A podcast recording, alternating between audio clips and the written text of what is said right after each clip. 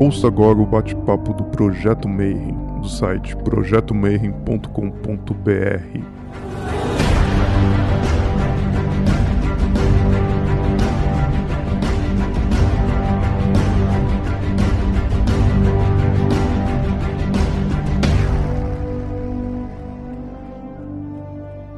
Bom dia para quem é de bom dia, boa noite para quem é da boa noite, boa tarde se você acabou de receber a notificação e veio assistir aí mais um bate-papo Mayhem. E hoje a gente vai falar de Umbanda e eu já trouxe esse convidado uma vez e ele vai ainda vir muitas e muitas vezes.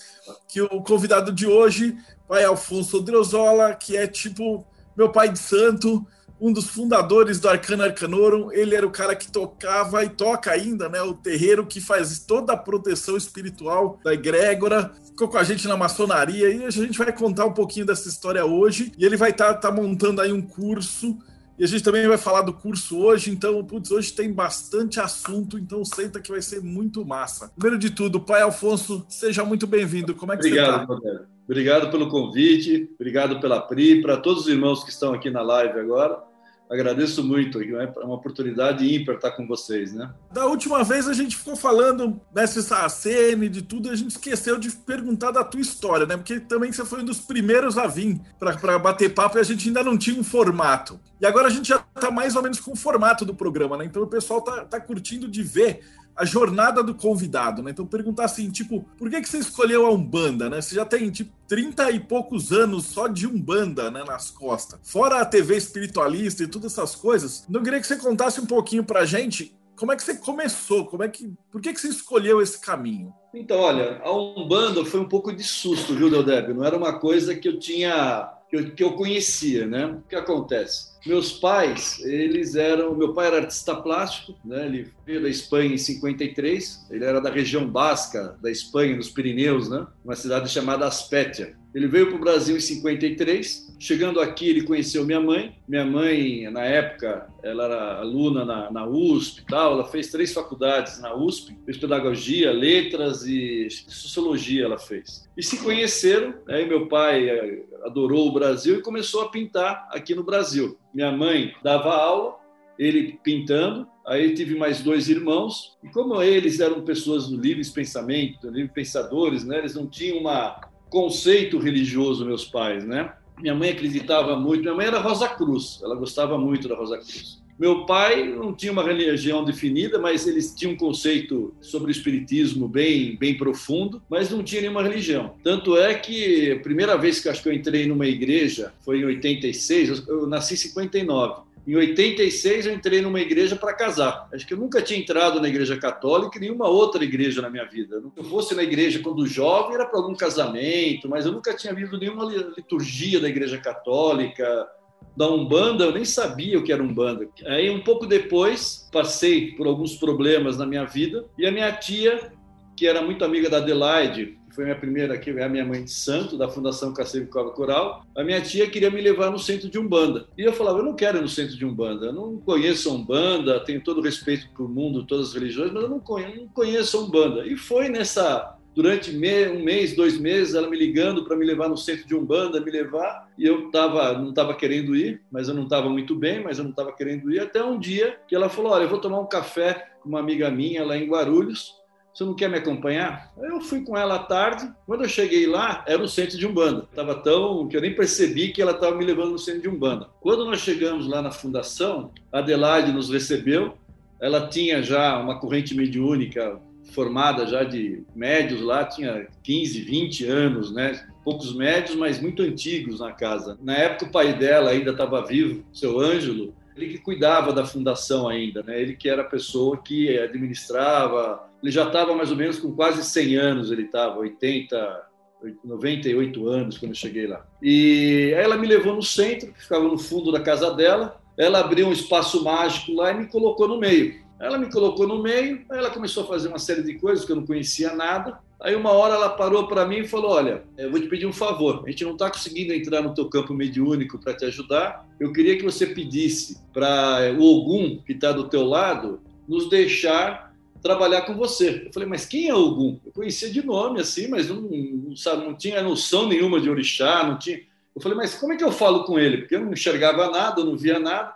Ela falou: não, pede para ele mentalmente para que ele se afaste um pouco para a gente poder cuidar de você. Aí mentalmente eu pedi, aí aconteceu uma série de rituais ali e ela me convidou para ir numa gira, que seria interessante que eu fosse numa gira depois de uns 10 dias para poder complementar o trabalho que ela tinha feito comigo. Eu, particularmente, não sabia se eu ia ou não ia, mas eu me senti muito bem. Eu me senti muito bem e tal. Quando depois de 10 dias, acho que não sei se pela curiosidade ou porque eu estava me sentindo muito bem, eu fui. E era uma gira cigana. E quando eu entrei no centro, tinha vários médios incorporados e tinha um, que era o genro dela incorporado com um cigano chamado Pablo. Ele fez um ponto no chão, uma estrela, pôs uma vela azul, ele me chamou na assistência me deu um abraço carinhoso e falou: Bom, você está retornando à sua casa. A sua casa é aqui, na espiritualidade, e as portas estão abertas para você. Eu tomei um susto, porque não conhecia. Aí, quando acabou a gira, Adelaide veio falar comigo, que o cigano tinha falado com ela que ela era meu lugar. Mas eu agradeci e falei: Olha, Adelaide, eu não conheço nada aqui, né? Mas eu me senti muito bem. Aí ela falou: Vem daqui a 15 dias de novo. Falei, ah, tá bom. Aquela curiosidade que matou um gato, né? Aí depois de 15 dias eu fui lá de novo, uma outra gira, também me chamaram, tal, não sei o quê. Aí ela me chamou e falou: olha, toda a espiritualidade da casa, né, todas as pessoas, os médios, os guias estão dizendo que a gente quer que você entre no terreiro. Eu fiquei honrado, né, mas eu nem conhecia como era a fundação, né, nem sabia do trabalho dela, não, não tinha a menor noção. Aí eu falei, bom, tá bom, né? daqui a 15 dias eu volto. Quando eu voltei depois de 15 dias, ela tinha me comprado uma roupa branca, uma camiseta lá da fundação. Ela falou, olha, antes de você entrar aqui, você veste já o branco. Eu falei, ah, então tá bom. Bom, nunca mais saí. Né? Daí começou os trabalhos, eu comecei a, a ser cambone, cambonei durante muitos e muitos anos, né? Eu morei o pai dela muito tempo, Adelaide, fazia transportes. Eu era um médium muito, muito meia boca, porque acho que eu demorei uns 4, 5 anos para incorporar. Todo mundo reclama quando vai no centro que depois de dois meses não incorpora, acho que eu demorei uns 4, 5 anos para incorporar. Eu era muito, muito ruim do negócio. Eu não, puta, parecia um poste lá. Aí eu fiquei lá vários anos na fundação. E a fundação tinha uma pegada muito grande que era sábado, a gente chegava às 11 da manhã e saía duas horas da manhã do centro. A gente almoçava lá, tomava banho, passava em tarde inteira no terreiro, né, todo sábado, e saía muito tarde. E eu não vi meus filhos crescerem praticamente, eles eram muito jovens. E a gente ia durante a semana também, também tinha desenvolvimento, tinha uma série de coisas. E acabou que eu fiquei muitos anos, mas eu não tinha fim de semana, não tinha, né? Um dia eu cheguei para ela e falei: "Olha, Adelaide, eu vou parar um pouco, Naquela época, eu conheci o Rubens. O Rubens foi dar um curso de magia lá na fundação e eu conheci. E acho que era um dos primeiros cursos que ele estava dando da magia do fogo. E era uma coisa muito nova ainda, era, sabe, era 100 pessoas que tinham feito o curso, era muito pouca gente ainda, sei lá quantas pessoas, não era, tinha muito pouca gente ainda. Aí eu me aproximei do Rubens, o Rubens é uma pessoa muito simpática, e ele estava fazendo a magia do fogo lá, mas ele não falava muito. Uma hora ele pegou a mão, levantou, eu falei, pô, Romão, parece uma espada isso, com fogo. Ele falou, pô, você está vendo tal? Eu falei, não, acho que uma espada. Ele falou, é isso mesmo. Aí nos aproximamos. Quando eu saí da fundação, saí por um motivo que estava muito cansado, já estava já há anos, né? a minha ex-mulher trabalhava na fundação, meus filhos iam na fundação, a gente tinha todo o envolvimento com a Adelaide e tudo mais. Eu saí e fiquei uns dois meses fora da Umbanda. Aí o Rubens me ligou um dia em casa e falou: O que você está fazendo? Eu falei: Ah, estou em casa, saí da fundação, tal, quero descansar um pouco. Ele falou: oh, Vem trabalhar aqui comigo. Eu falei: Ah, não, Rubens, quero dar uma descansada porque eu venho num ritmo muito pesado, quero viajar um pouco, quero fazer algumas outras coisas na minha vida. Aí passou dois meses, ele me liga de novo e fala: Olha, eu abri um centro há pouco tempo, até então ele estava sem. tinha começado a abrir o centro dele acho que seis, sete meses que já estava aberto o centro, mas estava fechado para o público. Ele falou, vem trabalhar. Eu falei, não quero trabalhar. Ele falou, olha, vem fazer o desenvolvimento. Pelo menos você está girando e não está fora um dia por semana só, duas horas por semana tal. Aí eu falei que a minha ex-esposa também estava querendo ir, eu falei, então vamos. Aí eu comecei com o Rubens aí no desenvolvimento, já tinha aberto o centro nessa época, ele ficou acho que oito meses preparando o centro para abrir. Eu não estava trabalhando ainda com os médios de trabalho, eu estava só no desenvolvimento, ajudando a cambonear. Aí ele chegou um dia, o caboclo dele falou para mim, o seu Rancatoco, ah, semana que vem você vai vir trabalhar de quinta-feira, porque eu ia de terça, trabalhar na, na corrente. Eu falei, ah, eu não vou. Aí passou mais um mês, um mês e pouco, o caboclo dele veio, olha, você tem quinta-feira, você vem trabalhar aqui já para atender. Eu falei, ah, eu não vou. Aí passou um tempo mais, ele falou, olha, não estou mais falando, ou você vai ou está fora, você vai ter problemas comigo. Falei, bom, já que foi assim, eu vou. Aí comecei a trabalhar na quinta-feira com ele, no atendimento. Aí eu fiquei 16 anos, 17 anos, com ele no mesmo azulejo, né, no centro dele, o meu azulejinho, 17 anos no mesmo azulejo. Acho que tem até a marca do meu pé ainda lá na, no centro lá. E o Rubens foi uma pessoa que foi muito amiga, uma pessoa que a gente tinha um, um contato muito, muito próximo, né? Aí depois teve a oportunidade de eu uh, abrir meu centro, graças a você, né, Deb, graças a outras pessoas. Eu cheguei para ele, que quer contar a história da, da, abertura do centro rapidinho, né, só para as pessoas. Eu não tinha intenção nenhuma de abrir um centro de umbanda, não tinha a mínima intenção. Aí uma amiga minha que letarou, e eu não sou muito de ler tarô, não gosto muito de saber do meu futuro. Né? Conheço muita gente que lê, eu não gosto de saber, porque toda vez que eu li, deu certo. Então, eu sempre põe o pé para trás com esse negócio aí, né? Ela falou para mim em outubro que em novembro eu abri um centro. Eu falei, ah, você bebeu? Eu falei, né? não é possível, porque estou bem lá no Rubens, né? Tantos anos, eu tenho toda uma amizade, uma estrutura não pago aluguel, né? Estou lá com um centro tranquilo, eu não vou abrir um centro de umbanda, eu não me sinto nem preparado para isso. Naquela época eu já tinha feito já as 33 magias dele, fiz o curso de sacerdote, tinha feito o curso de teologia dele, mas ainda não estava seguro para abrir, não sabia que esse era o meu caminho. Aí de repente o Deodeb me apresenta ali no espaço aí a Sofia, o Hugo. O Hugo tinha lá no térreo um espaço grande, mas estava uma bagunça aquilo ali. Aí o Deodeb me apresentou, eu fui falar com o Hugo, ele perguntou o que eu ia fazer lá, falei para ele que ia abrir um centro de Umbanda. Ele falou que ele não conhecia Umbanda, não sei o quê, não gostava muito de Umbanda, tal, conversamos um pouquinho. Eu falei, então tá bom. Aí passou uns 15 dias, ele me liga falou, olha, eu queria conhecer um pouco da Umbanda e te conhecer. Aí eu fui lá, ele falou para mim, mas você vai montar o centro de Umbanda? Me explica um pouco. Aí eu expliquei mais ou menos como funcionava o centro de Umbanda. Aí ele falou, ah, vou pensar. Aí ele me ligou de novo depois e falou, ah, eu vou te alugar ah, o centro o espaço. Falei, tá bom. Fui lá, falei, olha, quanto você quer? Ele falou, ah, quero mil reais por mês de aluguel. Eu falei, Hugo, infelizmente eu não vou poder alugar, porque eu vou entrar aqui no centro, vou entrar os meus filhos, que meus filhos trabalhavam já no Rubens, minha filha e meu filho, minha ex-mulher, e mais um médio. Então, a gente não tem como pagar isso, né? Eu não vou, não tenho como tirar dinheiro meu para pagar o centro. Normalmente os médios ajudam, tal. Aí ele me perguntou, mas como é que você quer alugar alguma coisa e não quer pagar? Eu falei, não, eu quero pagar, só que eu não tenho dinheiro. Aí ele falou, ah, então tá bom. Aí ele me liga depois e fala, vem cá. Cheguei lá e tinha um contrato de aluguel, falando, olha, quanto tempo demora para você poder me ajudar a pagar aqui os mil reais? Eu falei, ó, eu acredito para montar minha corrente mediúnica vai demorar um ano. Aí ele pegou, assinou o recibo de um ano pago e falou, tá aqui, ó, pode começar o trabalho, daqui um ano você começa a me pagar. Foi a única maneira que eu tive para poder abrir o centro porque senão eu nunca ia abrir um centro na minha vida. Se não fosse essa, essa corrente, se não fosse isso que aconteceu, eu não teria condições de abrir um centro.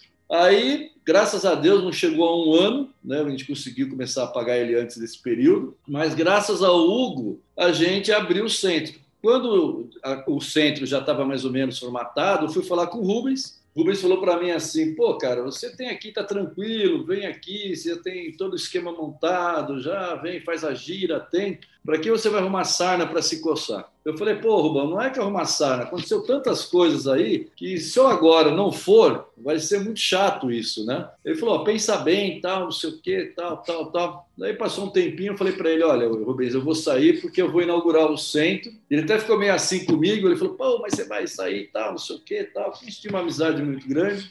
Aí eu falei, vou sim. Aí, resultado, eu nem sabia, porque eu não sei nem meu aniversário, eu tenho dislexia, eu sou péssimo para datas, eu nem meu aniversário eu lembro. Aí eu marquei para começar o centro dia 11 de novembro, que era o dia do meu aniversário. Aí falei para ele, Aí eu fui antes lá, me despedi dele, despedi do centro e tudo mais. Aí no dia 11 a gente começou o centro, tinha uma imagem de Oxalá que ele tinha me dado, uma imagem do Sorranca Toco que ele tinha me dado também do caboclo dele. Eu tinha um charuto, uma imagem de Exu e uma garrafa de cachaça. Aí começou o centro, dois caixotes e essas imagens só. Aí demoramos seis, sete meses firmando o centro, porque o centro quando você abre, você abre em cima, abre no meio e abre embaixo. Aí começou a chegar um médio, chegar outro médio, começamos a, a, trabalhar. Na assistência tinha seis pessoas, cinco pessoas, era, não tinha ninguém, porque a gente nem divulgava nada. Aí passou esse período, já fazem sete anos que o centro está montado, né? sete anos de atividade no centro. E o Rubens sempre falava para mim uma coisa que eu não entendia, que todo o centro, eu acho que é o centro, né, maçonaria, qualquer lugar esotérico, ele só adquire a maioridade depois de sete anos. E eu não entendia por quê, do lado espiritual do lado humano da corrente. Né? Aí nós fizemos sete anos agora, e é, nesses sete anos eu aprendi, aprendi muito, né? Porque você não sabe, você não nasce sabendo ser um pai de santo. De repente você sai de uma estrutura que você atendia os pedidos do Rubens, você tinha toda uma hierarquia lá, para depois você abre um centro que você é o foco das atenções, que você que tem que dar a resposta para as pessoas.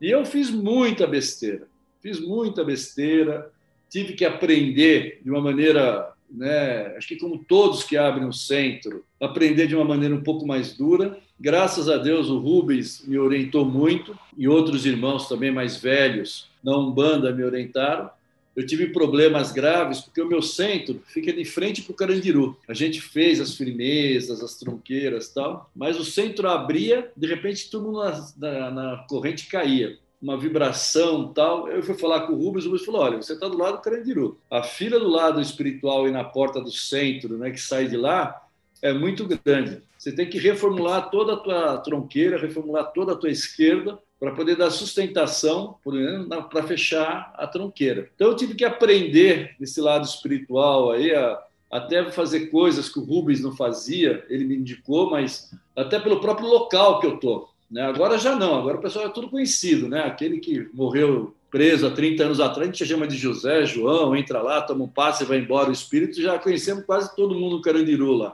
Então, mas até aprender isso e até conseguir desenvolver um trabalho e montar a corrente mediúnica, demorou bastante.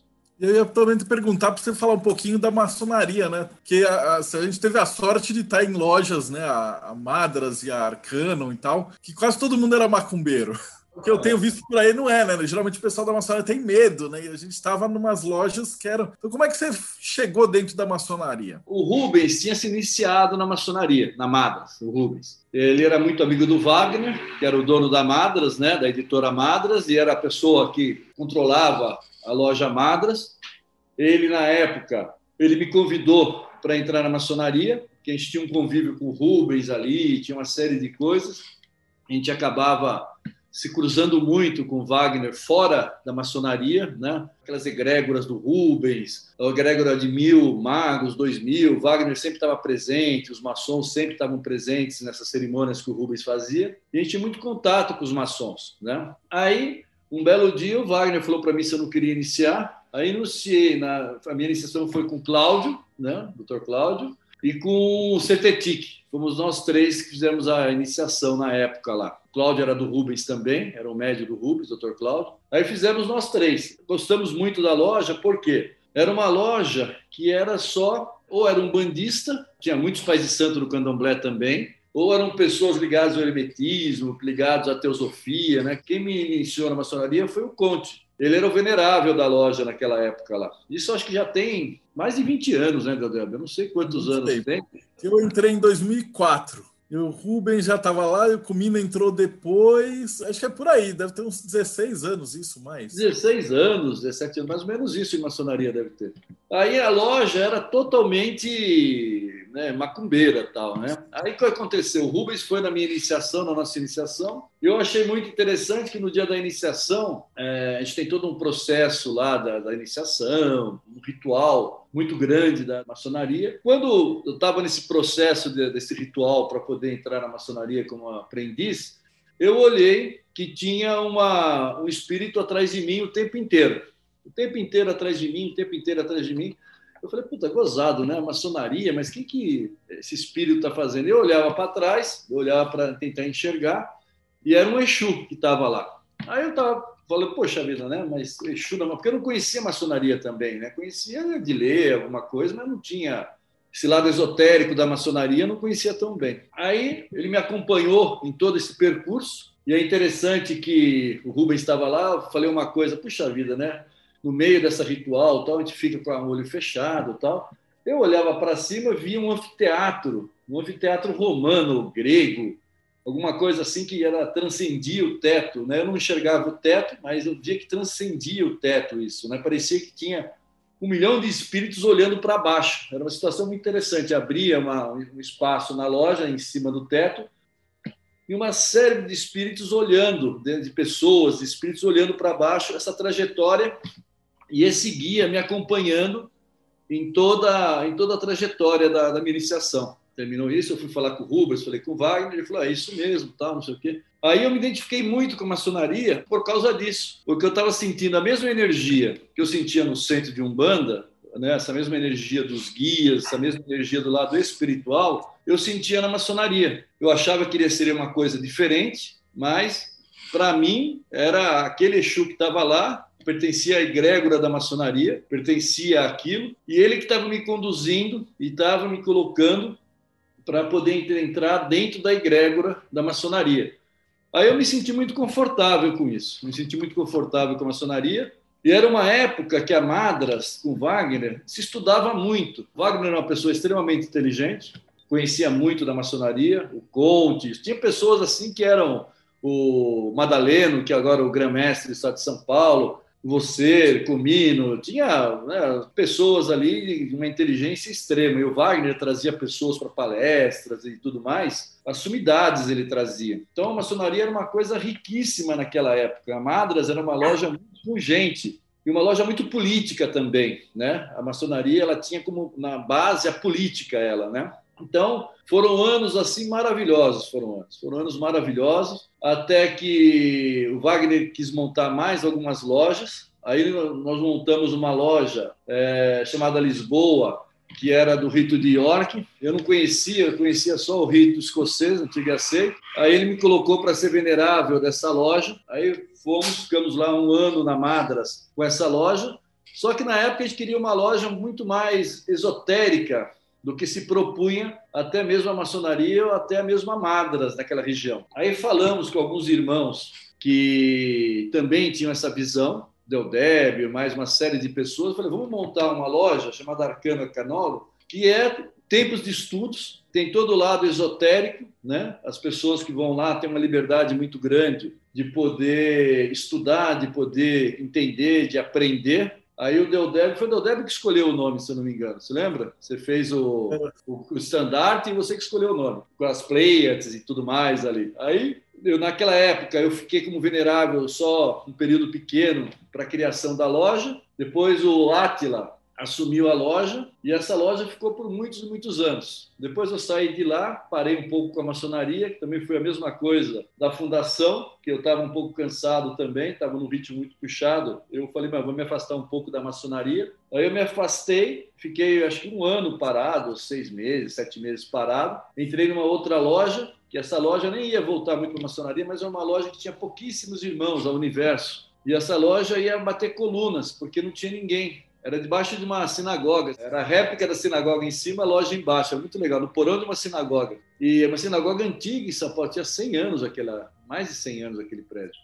Aí a loja ia bater colunas lá. Aí eu falei, aí o pessoal me chamou, aí eu peguei alguns irmãos, né? Falei, olha, vamos juntos, o Mauro foi também, vamos juntos lá para poder reerguer a loja, porque o venerável era muito amigo nosso. Aí eu me comprometi, ficar lá dois anos praticamente na loja, porque até virar o venerável e ter mais irmãos.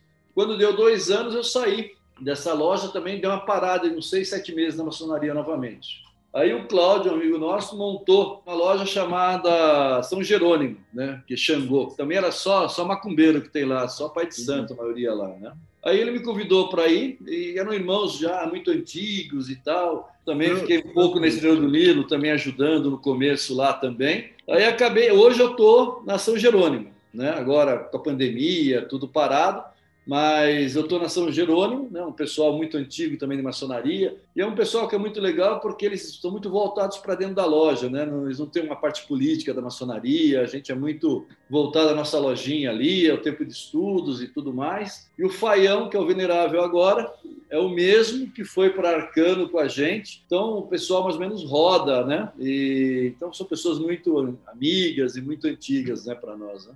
Isso é máximo. Ele, ele fala que ah, não estou sem tempo, então não sei o que lá, mas ele também coordenou a TV espiritualista. Ah, isso aí foi uma legal. Eu, tipo, o Afonso está sempre colocado no meio de, de organizar essas coisas. Como, como, é que foi que você caiu na, na TV espiritualista? Então, o Rubens, na época, ele estava no apogeu ali dele, na Bienal e tudo aquilo tal. E o Rubens tinha interesse de divulgar a Umbanda. Ele queria fazer um jornalzinho, queria fazer isso, fazer aquilo. Ele chegou à conclusão que ele queria montar uma TV pela internet. Naquela época só tinha Mandic, tinha pouquíssimos provedores de internet. E era ainda analógica ainda, a internet era analógica, não era nem digital ainda. Aí o Rubens teve a ideia de montar, falou com o Wagner da Madras, olha Wagner, é, eu queria montar uh, uma televisão tal. O Wagner ajudou, junto com o Rubens, a patrocinar e mais um outro irmão lá, e nós quatro montamos. Eu ia fazer a parte comercial, né? eu ia fazer a parte administrativa comercial, assim, de gerenciamento da, da televisão. Aí o Rubens queria tudo assim que fosse algo para que a coisa fosse de primeiro mundo. Ele foi buscar o Wagner e ele foram buscar, ele não foi, o Wagner foi buscar na, na, nos Estados Unidos e tal. O primeiro dois, os primeiros dois tricasters que vieram do Brasil, no Brasil praticamente. Nenhuma televisão acho que tinha o tricaster que fazia, né, aquela projeção para o chroma key, né? Aí nós montamos dois estúdios com esses tricasters, a gente nem sabia lidar com aquilo. Aí tivemos que trazer uma tinta verde da Alemanha, montamos aquilo. Aí no Brasil não tinha disponibilidade de internet para fazer o streaming, porque a gente também quis fazer em streaming, não tinha streaming também naquela época, né? A gente teve que pegar um servidor em Boston, nos Estados Unidos, para poder colocar o nosso servidor. Foi o primeiro data center montado assim. Foi uma das primeiras empresas brasileiras que foi para um data center nos Estados Unidos, foi, foram a gente. Aí nós montamos a TV Espiritualista e era para ser só um banda. Depois de um mês e meio, chegou um pessoal que acho que era do Candomblé falou: oh, a gente também tem a mesma dificuldade que vocês, tal, de divulgar, a gente queria divulgar. Aí o Rubens falou: quer saber de uma coisa? Vamos abrir então isso. Aí, no final de um ano, a gente tinha 40 pessoas diferentes falando sobre 40 assuntos diferentes que você pudesse imaginar. Era uma grade de 8 horas, se repetia por mais 8 e 8, né, 24 horas no ar. E era um estúdio de televisão. Tinha seis, sete computadores, ilha de edição, câmeras. A gente trouxe na época não, tinha ainda também quase no Brasil aquela JVC, que era a Citadati, né, que, a gente que a gente fazia. Então era um custo muito alto. Só que era uma ideia muito boa numa época errada. Naquela época, as empresas ainda não tinham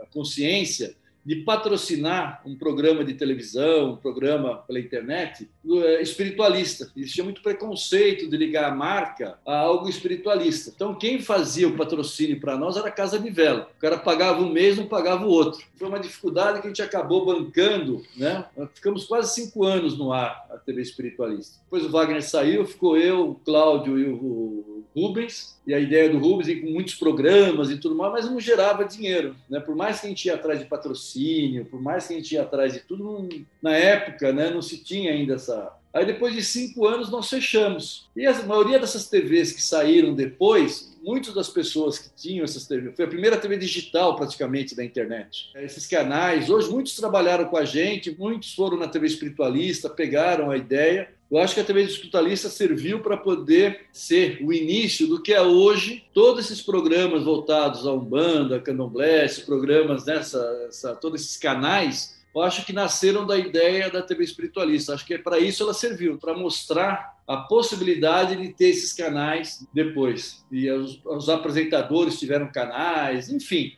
mas foi uma coisa muito, muito gratificante. Eu convivi com o Rubens durante quase cinco anos, ele ia todo dia na TV, e ele gostava muito, ele tinha os programas dele, e tinha os convidados dele, né? ele conhecia muita gente. Então, por exemplo, quando o Dalai Lama vinha para o Brasil, a gente que fazia né, toda a cobertura do Dalai Lama, quando vinha algum mestre hindu, vinha na TV espiritualista. Quer dizer, tudo que vinha para o Brasil de pessoas, líderes religiosos e tudo mais, a gente entrevistava. Então tem um acervo maravilhoso a TV. Espero que um dia ela volte de alguma maneira aí, porque seria muito interessante. Seria fantástico. E sem ela e sem todo essa, esse know-how do Alfonso, a gente provavelmente nem existiria esse, o projeto Mayhem.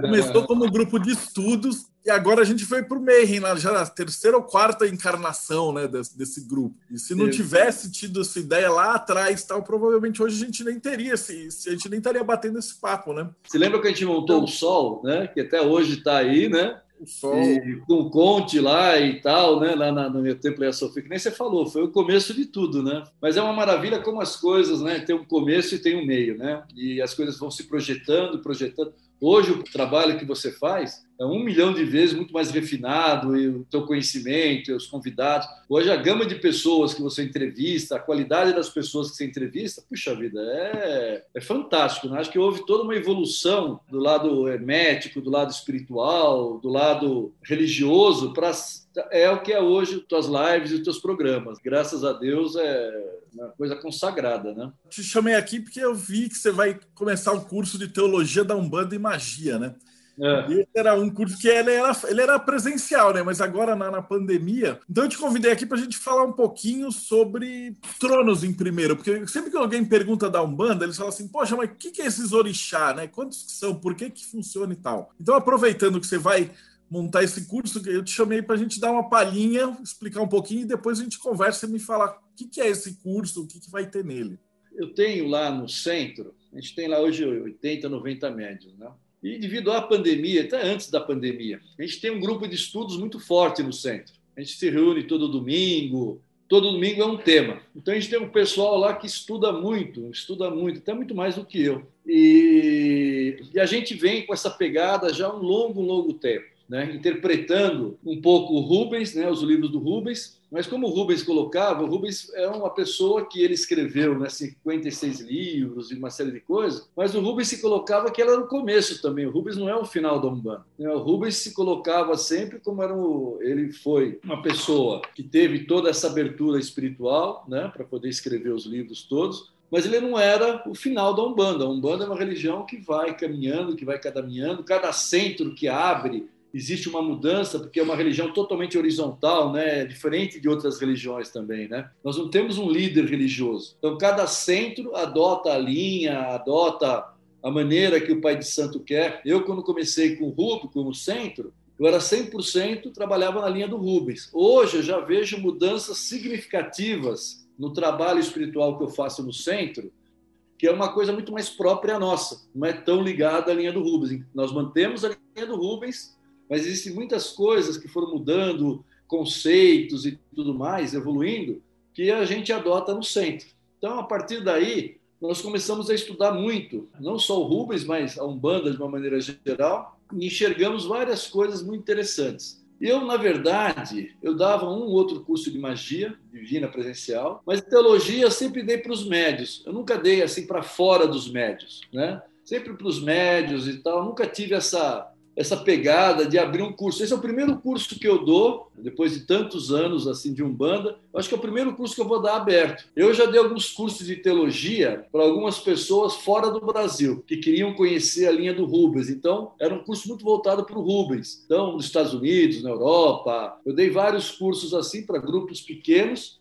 mas pessoas que liam os livros do Rubens e queriam entender de uma maneira mais profunda os livros do Rubens. Então, o tema era esse, né? Então, depois de muitos e muitos anos, essa é a primeira vez que fora no centro, o convívio dos médios e tudo mais, eu vou fazer um curso pela internet. E nem sei como vai ser bem, porque estou aprendendo agora. Como a Umbanda, eu estou aprendendo agora. Eu me dou muito bem no centro, ali eu domino tudo aquilo, mas a internet é sempre uma coisa mais, mais complicada, mas acho que vai ser muito legal. Mas a ideia do curso é um curso voltado muito também à parte prática, eu acho. Né? Eu estava comentando com você. Eu acho que tem que ser um curso com uma linguagem para as pessoas que não conhecem a Umbanda, mas têm já uma visão muito madura de outras religiões, que eles querem fazer, que nem o Conte, comparativos com a Umbanda. Então, a gente vai tratar desse curso dos orixás, mas vamos tratar também de uma maneira de energia. Então, Oxalá, a fé, né? Então, essas energias todas, né? nós temos o lado humanizado, que é o nome de Oxalá,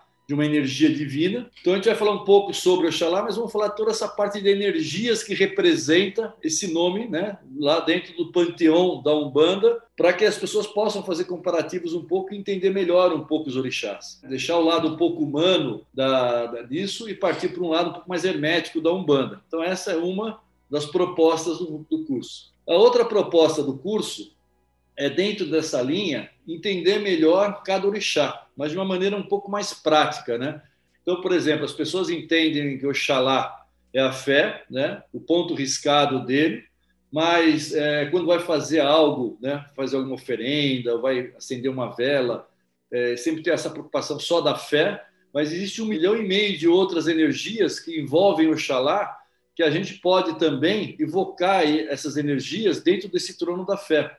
Então, eu vou explorar um pouco mais esse lado prático também do orixá, o entendimento disso em seu benefício e como você pode utilizar essa energia. Não só o conceito de Oxalá, mas esse conceito de como eu vou utilizar essa energia. Como eu posso acender uma vela, como eu posso fazer um ponto riscado, uma oferenda, quais as outras facetas disso, né? Então, eu acho que esse lado é interessante para as pessoas abrirem um pouco esse conhecimento dos orixás. Depois eu vou falar um pouco mais sobre linhas de trabalho também, caboclo, boiadeiro, marinheiro, e também com as mesmas características, ligando ele à ancestralidade, aos orixás, mas explorando bem as linhas de trabalho, né? exatamente que um caboclo, né? quando um caboclo vem em terra, o que ele faz, né? o que você pode pedir para um caboclo, como você pode invocar isso, né? como ele trabalha.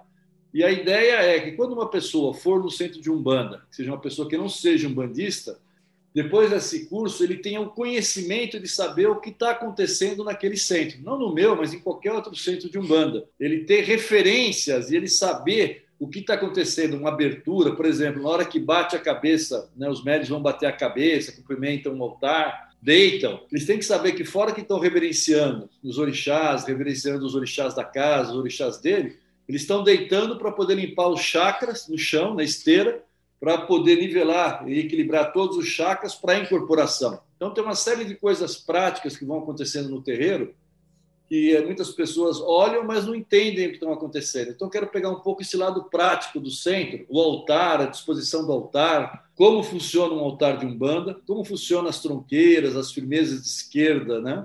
Vamos falar um pouco sobre Exu, Pombagira, Exu Mirim e Pombagira Mirim. Pombagira Mirim é algo que lá no centro a gente fez agora um tempo atrás, durante dois meses, a gente fez vários trabalhos sobre conceitos de Pombagira Mirim, que é uma coisa que é pouco cultuado na Umbanda, alguns terreiros cultuam, outros não, e a gente ficou maravilhado com a ação das Pombagiras Mirins. Então, eu vou falar um pouco mais sobre isso, sobre Exu Mirim, sobre Exu, sobre Pombagira, falar a parte prática também disso, a parte de energias de Exu, como funciona isso, e depois falar um pouco mais, né, falar alguma coisa sobre magia. A magia que eu vou falar é uma magia comparada. Vou falar um pouco da magia do Rubens, mas vou falar um pouco mais da magia a nível geral e também sobre a magia voltado a, aos guias de trabalho, que a Umbanda é uma religião, que ela tem o um lado religioso quando o guia está incorporado e tem o um lado magístico quando o guia risca o ponto.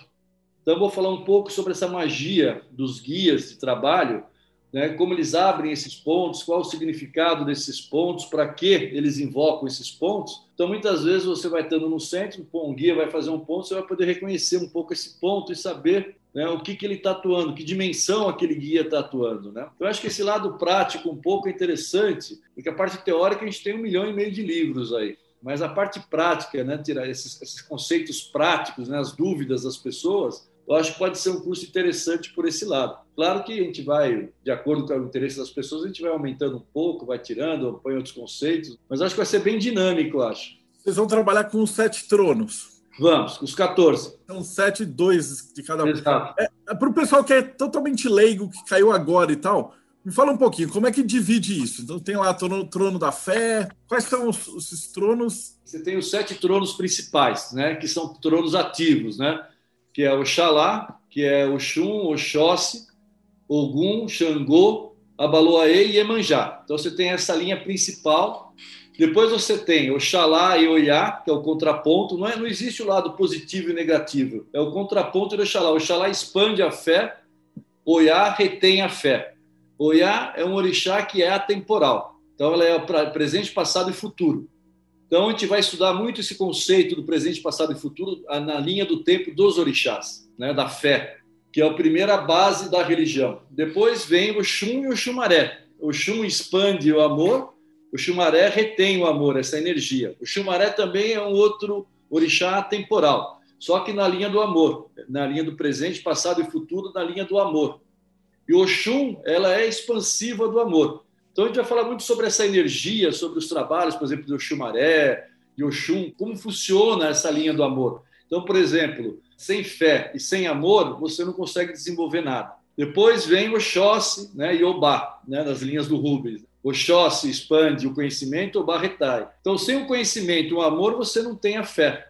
Depois você tem Xangô, que é a justiça, e Gunitá, O Xangô expande isso, Gritar retém. Depois você tem Ogum e tem Yansan. Tem outros conceitos em algumas outras umbandas que é um pouco diferente, mas depois a gente vai explicar por que o Rubens colocou dessa maneira isso. Depois nós temos a Baloaê e Nanã. A Baloaê é a evolução, expande a evolução de cada um. E Nanã retrai isso, o conhecimento, a evolução. Depois nós temos Iemanjá, que é, que é a geração, e Omulu. Então nós vamos falar sobre os 14 orixás de uma maneira voltada à energia, de uma maneira voltada também ao panteão da Umbanda, para ter um entendimento disso. Que eu acho que vai ficar muito mais claro né, essa proposta, não só do Rubens, mas da Umbanda em geral, sobre como funciona esse panteão da Umbanda. Depois nós vamos falar um pouco sobre as linhas de trabalho, caboclo e tudo mais, ligado a esses orixás, ligado a essas energias. Depois vamos colocar as linhas de esquerda também, vamos falar um pouco de teologia voltado ao começo, o princípio, né? De tudo, né? Como foi o princípio de tudo, de Oxalá, de Exu, das lendas da Umbanda, mas de uma maneira muito direta, só para ter um entendimento desse panteão da esquerda e esse panteão que são os orixás da direita, né? Para ter um entendimento bem claro disso. E aí, né, são quatro meses de curso, né? Isso aí é um, um tema muito grande. Depois vou falar, que nem eu coloquei para você, sobre as, as, as mandalas, as cabalas, os trabalhos espirituais voltados a isso. Vamos falar um pouco do dia a dia do terreiro, como funciona os médios, como funciona o atabaque, a energia do atabaque, como funciona o descarrego, como funciona a parte de incorporação, né, o começo da parte de incorporação e como a, gente é, consegue gerenciar isso no terreno, né?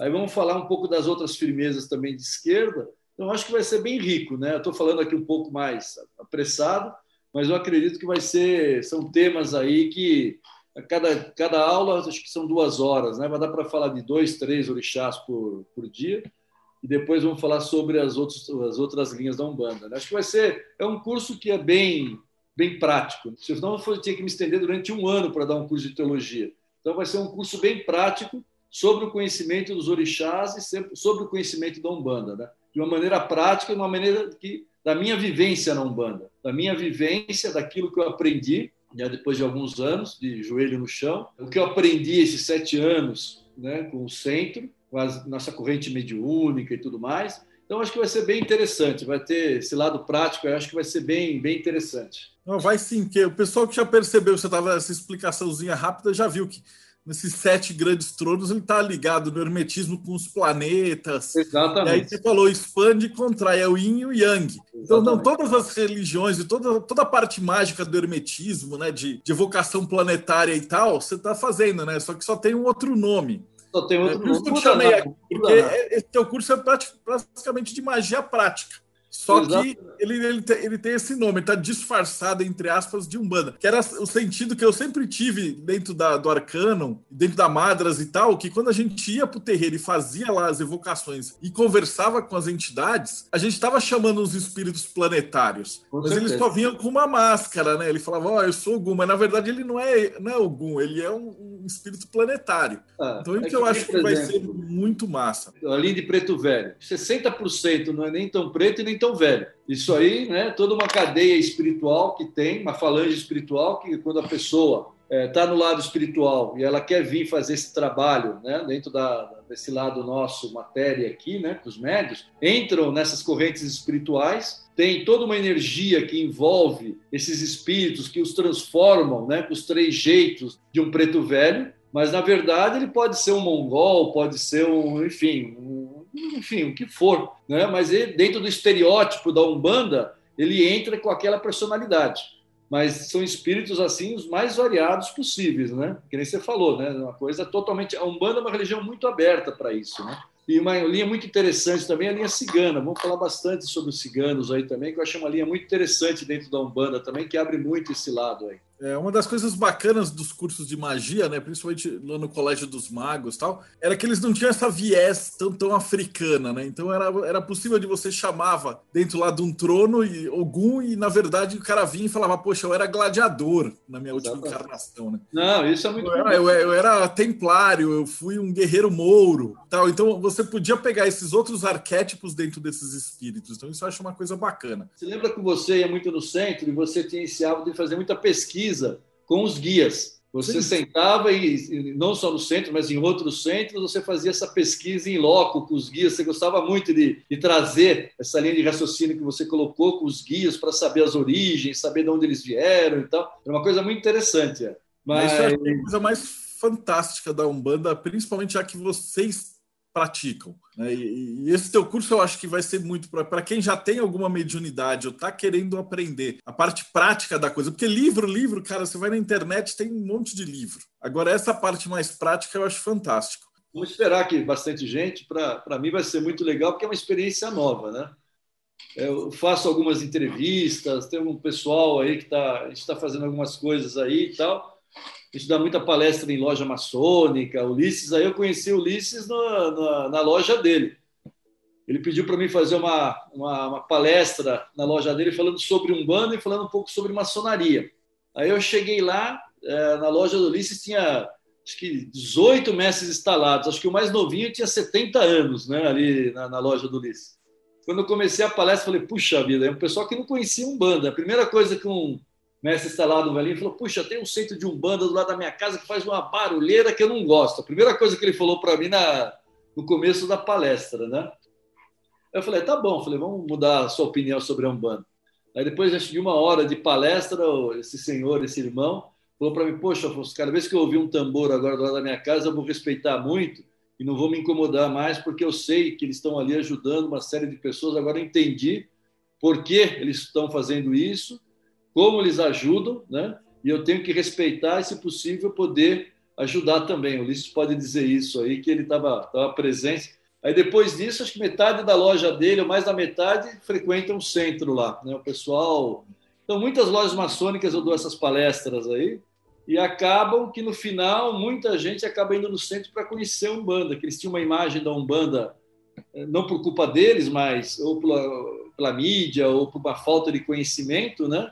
Um pouco errônea. Né? Depois que a gente consegue esclarecer um pouco, é uma maravilha. As pessoas, isso eu faço em várias e várias lojas, esse tipo de palestra sobre a Umbanda. E uma coisa que você estava perguntando, porque isso aqui vai para o YouTube e vai ficar para sempre, né? Então, se o pessoal pegar essa palestra daqui um mês, daqui dois meses, como é que o pessoal te acha? Eu tenho a página lá do, do colégio, né, da Mães Sagradas, no Facebook. Eu vou colocar no Sol lá a, o folhetinho folder do curso tal, lá tem o telefone, tem tudo. O pessoal me acha por aí, né? Me acha pelo telefone e tal. Porque muito provavelmente você vai ter que começar uma turma de depois, porque isso daqui vai para frente, daí daqui dois meses e tal, vai ter gente assistindo essa palestra. Ah, tomara, tomara que sim, tomara os orixás. Porque a ideia do curso também, Marcelo, é o seguinte: eu tenho um grupo de médios lá que é maravilhoso. Meus médios, puxa, olha, faz um ano que o centro está fechado para assistência e agora começo do ano para cá também está fechado, agora dois meses mais fechado ainda. O ano passado a gente abriu o centro pra, só para cuidar dos médios, parentes dos médios, então ia três, quatro pessoas e tal. E agora, com esse agravamento da pandemia, nós fechamos praticamente, estamos só também com as lives e tudo mais, como todo centro de Umbanda tá. E os médios lá, puta, estamos mantendo o centro, estamos conseguindo deixar o centro funcionando, né? Eu vou lá toda quinta-feira ou durante a semana fazer as firmezas e tudo mais. Mas tem muitos centros aí que fecharam por causa dessa pandemia, que tinha uma corrente mediúnica menor. E o centro tem todas as despesas, aluguel, luz, água, tudo que você possa imaginar, fora o trabalho que a gente faz com o pessoal, com o cesto, enfim, é, tudo, tudo vai, tudo é dinheiro, né? Não tem os médios, eu não posso falar um ai dos meus médios que putz, eles seguram uma bronca lá com a gente, lá comigo, lá muito grande. Mas esse curso também é para poder dar uma, um fôlego maior para a gente lá também. Também um dos o intuito desse curso é dar um fôlego para a gente conseguir passar também essa pandemia, né? Tem muitos irmãos que estão desempregados, tem muitos enfim, tem de tudo, né? No centro tem de tudo. Então, para dar um fôlego para o centro também, então o intuito também foi muito desse também, né? Para poder a gente continuar organizando isso e né, com, com conforto para que a gente não esteja preocupado com todo mês com aluguel, né? Então, a ideia é que a gente tenha uma tranquilidade um pouco. Por isso que eu me propus também a fazer esse curso, né, depois de muitos e muitos anos que eu nunca tinha feito esse curso, nunca tinha dado o curso, uma das ideias também é para isso, né? Embora que eu volto a falar, né? Eu tenho, eu sou, eu sou uma pessoa feliz, eu sou, porque a minha corrente mediúnica é, é fantástica, né? Os, os filhos da casa ali é, nós estamos muito equilibrados, é uma corrente muito, muito unida. E graças a Deus, eu acho que é, o centro é gerido e é sustentado e é a energia pela própria corrente. Se eu estou lá ou não, pouco importa. O centro vai continuar do mesmo jeito, porque a corrente é tão compacta nisso que eu fico muito feliz. Né? Eu, acho, eu gostaria que todos os lugares fossem assim. Né? Eu não conheço muitos centros, mas eu gostaria que todos fossem assim, porque seria muito mais fácil fazer dirigir um centro né, com uma corrente que nem eu tenho. Maravilha. E aí, para o pessoal entrar em contato para se inscrever?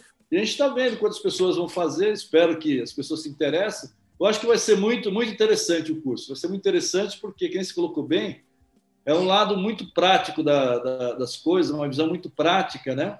É o que eu passo para os médios quando começam no centro e é o que a gente passa agora para os médios, nos nossos grupos de, de estudo, né? Eu tenho uma sorte muito grande na corrente mediúnica, que muitos médios novos começaram com a gente. Eu não sei, acho que é a energia do centro, eu não sei. Muitos deles hoje psicografam, muitos deles hoje estão fazendo um tarô voltado a Umbanda. O pessoal gosta muito do hermetismo, gosta muito de tarô. Então eu tenho lá uma corrente lá que é um pessoal que estuda muito, que tem uma dedicação muito grande. Então, eu vou passar exatamente isso, aquilo que a gente convive no centro. Né? Então, mais ou menos, eu tenho as dúvidas de todos eles, né, que a gente sempre... E nesse curso eu vou tentar entrar de um lado que eu gere bastante dúvidas né, das pessoas, que as pessoas saiam conhecendo um pouco da Umbanda. Né? Eu tenho a sorte de quatro meses, numa loja maçônica eu falo durante uma hora, menos, né? Aí vou ter quatro meses para a gente poder discorrer de um assunto tão complexo como a Umbanda, mas de uma maneira muito muito tranquila, né? De uma maneira, uma coisa que com a convivência do Rubens eu aprendi uma coisa: falar coisas mais complexas de uma maneira muito simples. O Rubens tinha esse, esse dom né, da simplicidade na hora de falar assuntos mais complexos, né? E acho que durante toda essa convivência que eu tive com ele, eu acho que eu peguei um pouco isso dele. Então, acho que vai ser bem interessante. As pessoas vão gostar muito. Maravilhoso. Então, tá aqui o número vai estar tá aqui embaixo. E bom, tomara se, se você por acaso, como aqui é o YouTube, você pode estar tá vendo isso daqui um mês, daqui dois meses, daqui um ano, tal de qualquer jeito, eu acho que isso vai ser um sucesso e vai ter mais turmas. Então, ah, obrigado. dá uma ligada lá, manda uma mensagem que, se tiver interessados, com certeza, aí eles montam. Então, Afonso, foi um prazerzão ter você aqui, mas pode crer que você vai vir ainda muitas vezes, que eu acho que assim, o projeto MEI, isso que a gente está fazendo aqui, não existiria sem você, não existiria sem o terreiro para dar sustentação para a gente. Então, é, se, tem, se você que está assistindo tem aí mediunidade e tal, ultra recomendado, cara. Então, é. brigadão. E aí o Rodrigo tá me falando, não esquece, eu sempre esqueço, dá like, segue o canal e dá uma olhada, porque hoje, assim, não por acaso, hoje é a entrevista número 160. Opa! quase 320 horas de bate-papo para o cara assistir aqui no programa. Então, Maravilha, né? Que material conteúdo maravilhoso, né? Acho que é uma coisa assim legal mesmo de comemorar. Então, obrigado você que está acompanhando a gente. Obrigadão, Alfonso. E a gente se vê aí no próximo bate-papo Mayhem.